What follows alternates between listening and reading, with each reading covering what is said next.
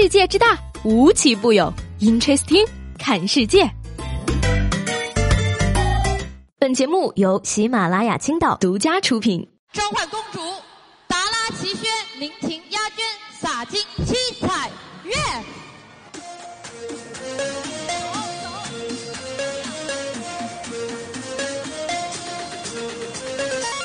Hello，各位好，欢迎收听本期的 Interesting，我是西贝。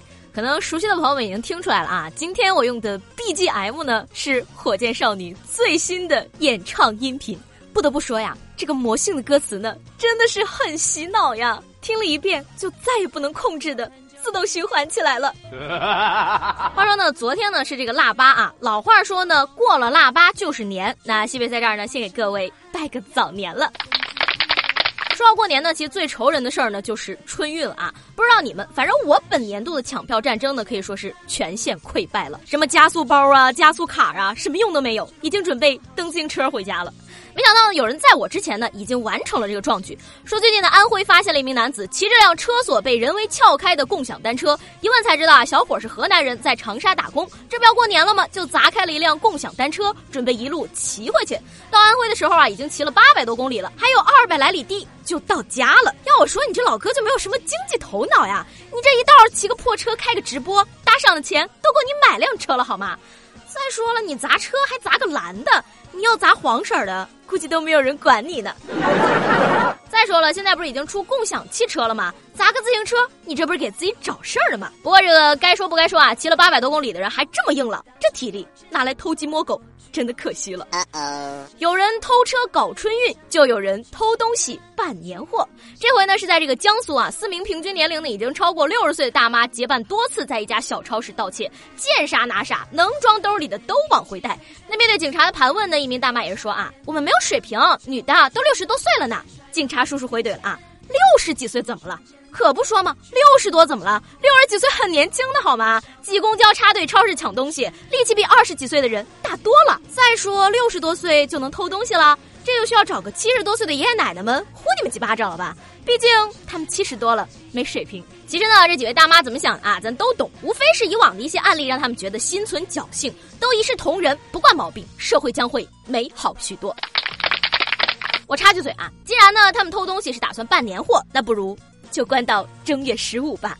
我最近就发现了啊，这个人的本质呢还是仓鼠，只要去超市囤积食物。就能很开心。年终岁尾呢，这个各种聚餐也多了起来啊。下面的这俩哥俩呢，估计是饭桌上结下了真感情。说重庆的两名男子呢，酒桌聚会后各自开车回家，没想到啊，分开没多久，两人又因为酒后驾驶机动车被同一检查站的警察前后查获，再次相聚。警察叔叔说啊，说你们真的是兄弟伙哈，连酒精吹气测试的结果都是一样的，是真感情没错了。俩人都没耍赖，你一杯我一杯，测出来的数能不一样吗？没有偷奸耍滑养金鱼，是真兄弟真缘分，一块进去再喝一顿吧。Amazing。说回这个聚餐的事儿啊，虽然说一到冬天又是年底，人容易食欲旺盛，但是下嘴前还是要三思的。倒不是怕病从口入，而是怕吃完了买不起单。说这个男子龙某呢，平时租房子住，跟房东啊闹了点矛盾，发现呢天台有个鸽子棚，以为是房东养的，于是就把四十只信鸽偷走涮火锅了。可是没想到呢，这个鸽子呀是另一个租客程先生养的，四十只信鸽中呢，甚至还有一些是名贵品种。你说这个咋整呢？呃，有没有懂行的朋友啊，在这个评论里给科普一下，这顿火锅他大概吃了多少钱呢？虽然说具体值多少钱啊还没有定论，但是啊估计少不了。这回龙某呢可以在监狱里吹牛，说自个儿吃过上万的火锅了。报复人都找不着正主，龙某这脑子也是可以哈。信鸽肯定是不能随便抓的，但是肉鸽还是烤着好吃。玩笑归玩笑啊，其实呢，说到底都是人与人之间的恩怨，动物又招谁惹谁了的？看新闻上说啊，如果说喜欢熊猫的话，虽然领养难以实现，但是你可以认养。大致意思就是说呢，你按时给动物园打钱送食物，然后呢，这些钱会花到你认养的熊猫身上，食物也喂给它，你就是它名义上的主人，可以定期去看望它。哎呀，我真心觉得这种方式超棒的好吗？又环保又有爱。如果大家愿意的话，我本人也接受认养的哟。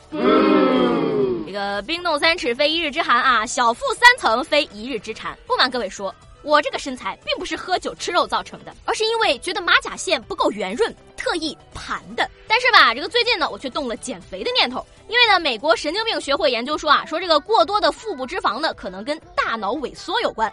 腰围过粗的人，大脑的灰质区域就更小，而灰质区域的神经呢，主要负责自我控制力等。呃，如果我没理解错的话，意思就是 越胖的人自控力越差，然后就越想吃，然后自控力就更差了，是吧？营养都跑肚子里去了，脑子当然跟不上了。其实呢，肥胖对身体不好，道理谁都懂啊。问题就是既管不住嘴，也迈不开腿。在这儿呢，安利给各位想减肥的朋友一个小妙招啊。山东呢有个大爷投资千万元养了十亿只蟑螂，主要拿来呢处理参与垃圾，蟑螂粉呢拿来做饲料。关键点来了啊，很多他的朋友都来吃蟑螂减肥。吃蟑螂减肥这种事儿，你能接受吗？其实呢，真要到了吃蟑螂减肥的地步呢，好像胖点也可以哈，耐寒还敦实。你说呀，万一这厂子里要是发生了点啥意外，里面的十亿只蟑螂跑出来，那周围的鸡鸭大鹅们可真是过年了哈。那今天呢，我想问大家了啊，有没有什么食物是你的天敌，吃到一口就整个人都觉得不好了呢？上一节目中呢，问大家啊，如果说古人也有朋友圈，你觉得他们会发什么？明君说呢，古人要有朋友圈跟现在人发的没有什么区别，因为从古至今变了很多，唯独人没有变。胡胡说呢，李白应该会这样发。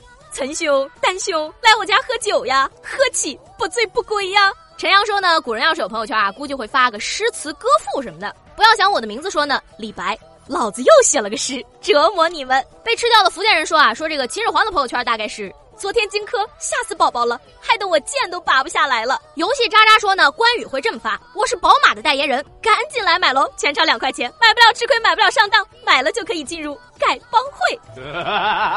哎呀，要说吧，这个评论里朋友的脑洞是真大啊。不过呢，我最喜欢的还是这位叫做西贝的小宠粉的回答。他说：我猜他们会发，你听说那个西贝了吗？他长得咋那么好看，声音咋那么好听呢？